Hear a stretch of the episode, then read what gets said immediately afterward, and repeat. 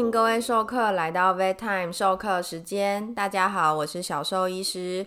我们这次要来谈已经确认过重的肥小孩要如何进行适当的体重控制啦。在开始前，小兽医师这边要先提醒大家，要进行体重管理的毛孩，不论是要增重或是减重。都要先进行健康检查，确认过不是疾病造成他们的体态异常，确认过目前身体没有隐藏的疾病，那进行体重控制才是有意义也安全的哦。我们先来看看怎么计算一天所需要的热量，我们会简称 DER。DER 会等于静止能量需求再乘上需求因子。静止能量需求是 RER，代表的是这只动物一动也不动的情况下会需要多少的热量。在大于两公斤的毛小孩，RER 公式是体重乘三十加七十，也可以直接上网对照表，依照体重去做参考。得到 RER 后，我们要乘上需求因子，就可以知道每日热量所需 DER。需求因子就必须查表啦，会依照动物消耗的热量不同，一只活动量大的狗狗，需求因子可能就会落在二到五之间；一只肥胖或是活动量小的狗狗，需求因子可能就只有一点二到一点三，会差很多哦。接下来我们要计算目前饮食的热量。上次有请各位授课记录毛小孩吃进肚子的食物，包含正餐、点心的分量。如果是吃饲料罐头，包装上会标示热量；如果是自制鲜食或是点心，我们就要用蛋白质每公克四大卡，碳水化合物每公克四大卡，油脂一克九大卡加总计算。所有吃进去的热量都要仔细算进去哦，这样我们就能得到目前毛孩一整天实际摄取的热量。这时候我们来比较一下，我们计算出来的每日热量所需 DER 跟毛小孩目前实际摄取的热量相差多少呢？如果目前毛小孩是每天吃进两百五十大卡，而计算出来的 DER 是两百大卡。那我们是要直接降到两百大卡吗？并不是哦，直接减少到两百大卡太多了，除了可能会让家里宝贝饿坏，也可能会让体重下降过快，引发疾病。比较适合的方式是每周减少十分之一的进食量，也就是说，第一周先从两百五十大卡减少到两百二十五大卡，并且执行一周后量体重。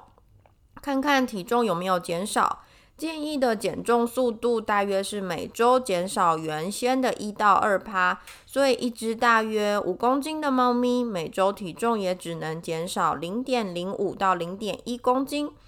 不要小看这零点几公斤哦，假如这只五公斤的猫咪一周下降到四点五公斤。相当于五十公斤的地球人一周内瘦到四十五公斤，这太多也太危险了。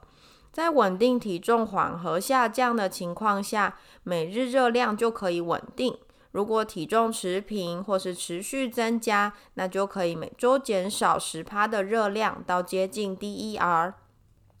但是也必须提醒各位授课，计算出来的 DER 是一个普遍的统计数据。也就是说，你家的毛小孩可能会需要更多或是更少的热量才适当，所以我才会希望做体重控制的毛小孩一定要每周量体重，知道目前的进食量对于体重的影响。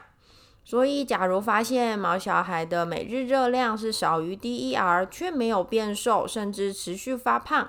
那代表的是你家毛孩身体所需要的代谢量是比预期更少。我们一样是先减十趴的进食量，每周量体重，依照变化进行调整哦。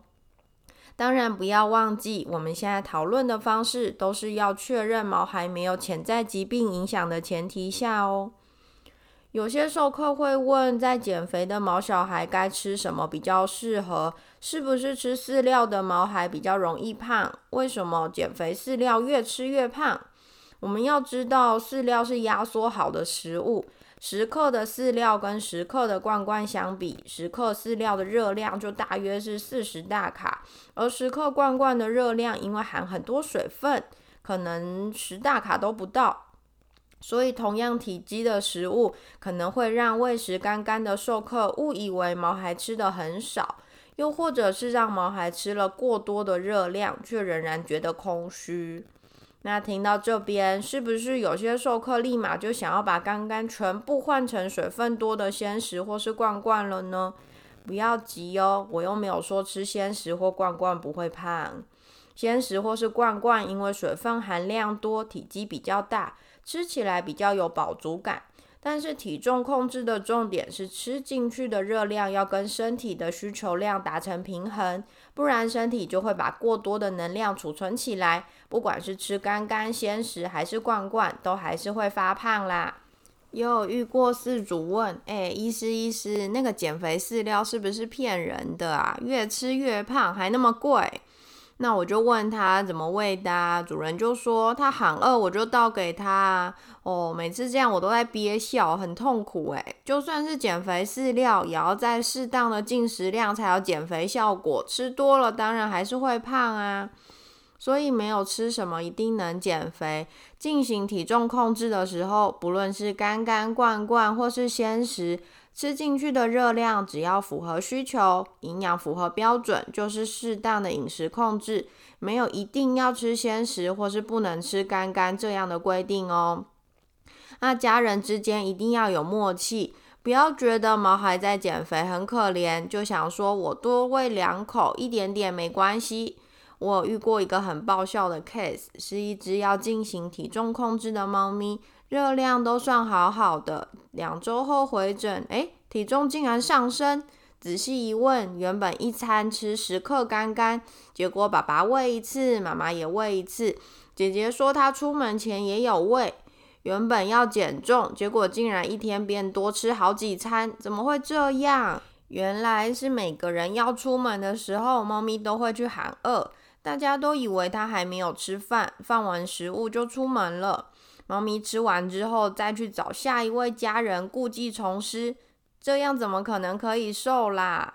当然，最常遇到的，除了正餐算好的热量，其他家人会忍不住多喂许多零食，尤其是那种跟阿公阿妈住一起的，体重控制根本就是攻防战，进行过程会很困难，有时候没控制好，一不小心减肥计划就变成增肥计划了。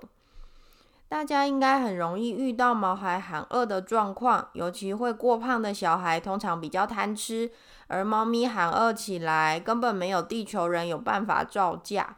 但肥一定要减，我们可以调整进食方式，增加饱足感。少量多餐的方式会是很理想的选择。常常听到有主人喂食方式是一天一餐，然后其他时间吃零食，或是什么都没吃。其实比对一下我们地球人自己的进食方式，就好像饿一整天就为了吃高级把费一样，很容易在看到食物的时候暴饮暴食，然后其他时间饿到叽叽叫。就算是体态良好的毛孩，也不是很建议这样的喂食方式，尤其随着年纪越来越大，消化功能开始走下坡，等于是增加肠胃道的负担啊。比较理想的方式会是把一整天的进食量分为至少三餐，除了早餐、晚餐外，中间那一餐可以是体积大、热量低的食物，例如鲜食或是罐罐。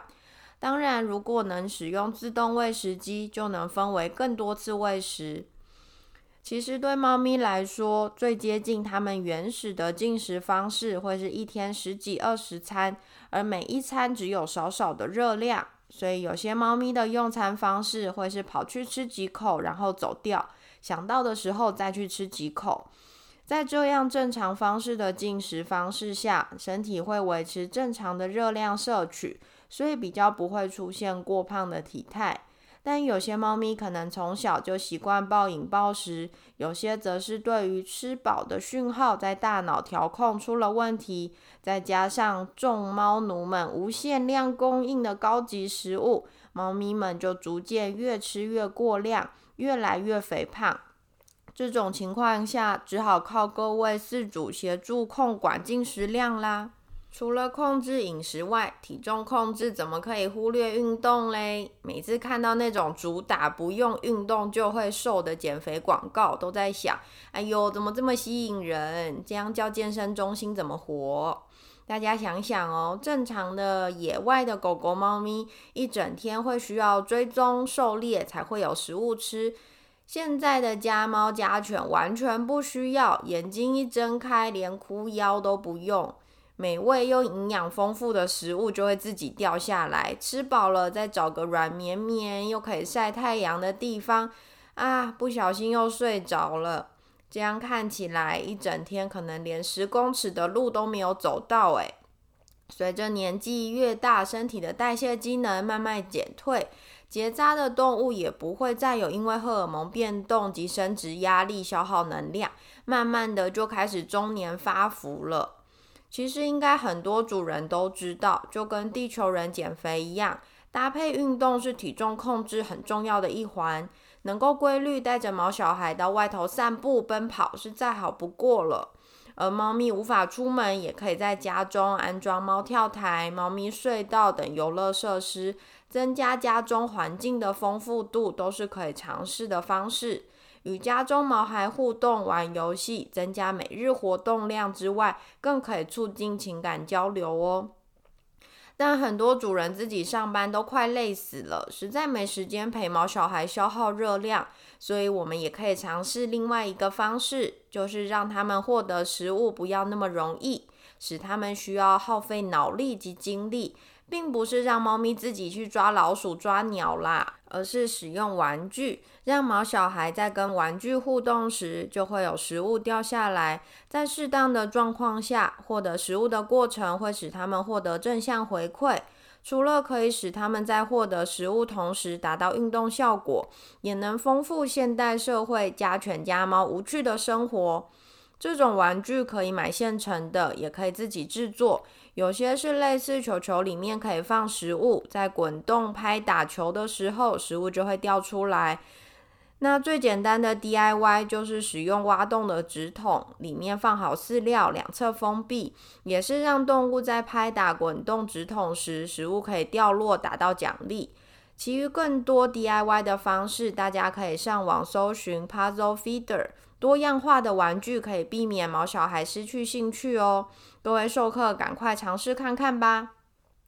聊了这么多协助家中毛孩体重控制的方式，各位授课有没有捏捏自己的小肚肚，想着自己是不是也该跟毛孩一起努力控制体重呢？我们在下一次的节目将邀请健身教练来与我们一起谈谈。